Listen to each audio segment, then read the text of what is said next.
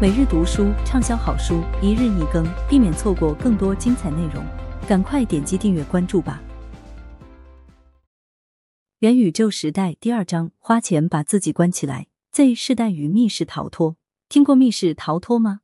这个概念最早是由一家名叫 Scrap 的日本公司在二零零七年前后提出的，最初传到了欧洲和美国，然后在新加坡落脚，随即风靡整个亚洲。尽管每家密室逃脱公司在运作上有些许差别，但基本概念是相似的。玩家支付二十五、五十美元，被获准进入某个特定主题的密室，比如木乃伊墓穴或被遗弃的宇宙飞船等。玩家可以单独或组队参加游戏。一旦进入密室，工作人员会锁上房间，游戏就开始了。玩家在房中到处搜寻线索，通过解密来打开各种机械锁或电子锁。然后进入下一个房间或下一阶段游戏。如果玩家能在规定时间内打开所有的锁，到达指定地点，就算取得胜利。我曾经为一个公司的员工做过一个活动，帮助这些员工体验 Z 世代的文化，而 Z 世代恰恰是密室逃脱游戏的主要目标用户。这些员工三人或四人为一组，各自挑战一个密室。他们大多数人并不知道有这样一种娱乐形式存在。参与者大致会出现以下两种反应：第一种。游戏参与者非常享受与同伴合作解决挑战的过程，就算最后没有取得胜利也没关系。另一种玩家虽然明知这是人为搭建的环境，却从被锁进密室时起就陷入了恐慌，没有办法解开谜题，很早就开始求助。第二种反应让我想起了有的人在头戴式 VR 虚拟现实设备首次出现时，愿意戴上一试。但当视野中成群结队的僵尸围拢过来之时，会吓得把 VR 设备扔到地上。韩国的很多电视节目采用的都是密室逃脱的形式。韩国有线电视综合娱乐频道一档叫做《问题的男人》的节目中有过一期密室逃生特别节目。韩国文化广播公司 MBC 的综艺节目《我的小电视》，韩国有线收费电视台 JTBC 的真人秀节目《认识的哥哥》中都出现过密室逃脱游戏。韩国有线电视综合娱乐频道的大逃脱就是基于一个大型的密室逃生游戏而制作的。自二零一八年七月第一季上线以来，已经播出三季了。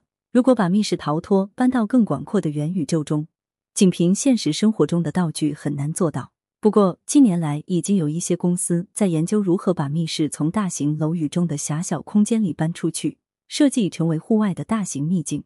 韩国的玩转世界项目提供的就是这样的活动。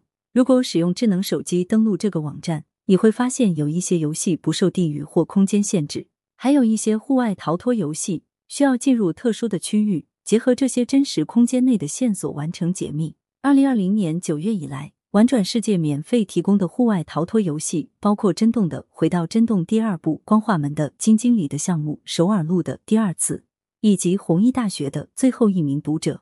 仅凭书中的几句解释，很难准确理解密室逃脱游戏中发生了什么，特别是户外秘境逃脱的游戏机制。建议你花一点时间，与朋友和家人直接登录玩转世界网站，亲自试一试。有时候，你到达目标位置时，可能会遇到其他通过手机进入玩转世界网站的玩家，正沿街一路走下去，试图去解某些谜题。尽管他们与我们在同一片物理空间里，享受的却是来自玩转世界的满足。那是另一个元宇宙，密室逃脱元宇宙。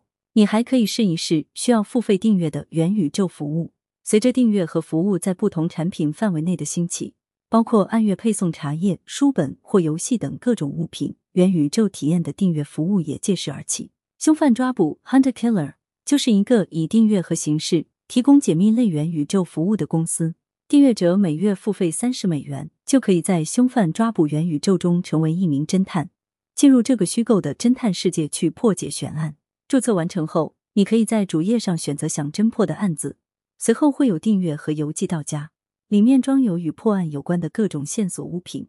当排除一些嫌疑人后，把结果反馈给凶犯抓捕公司，你就会收到另一个盒子。这个过程会不断重复，直到最后成功抓到罪犯。破一个案通常需要六个月。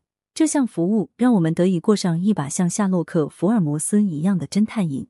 圆了许多人或多或少曾经有过的侦探梦。凶犯抓捕的商业模式与市场评估尤其值得关注。二零一九年，快公司 Fast Company 杂志把凶犯抓捕评为第十大最具颠覆性的娱乐公司。这家公司在企业杂志二零二零年度增长最快的公司榜单上排名第六。如果你也在经营一家初创公司，或许可以参考这家公司持续获得收入的业务模式，思考一下是否可以通过订阅经济的概念，以相对较小的前期投入为客户提供元宇宙服务。感谢您的收听，避免错过更多精彩节目，赶快点击订阅和关注吧。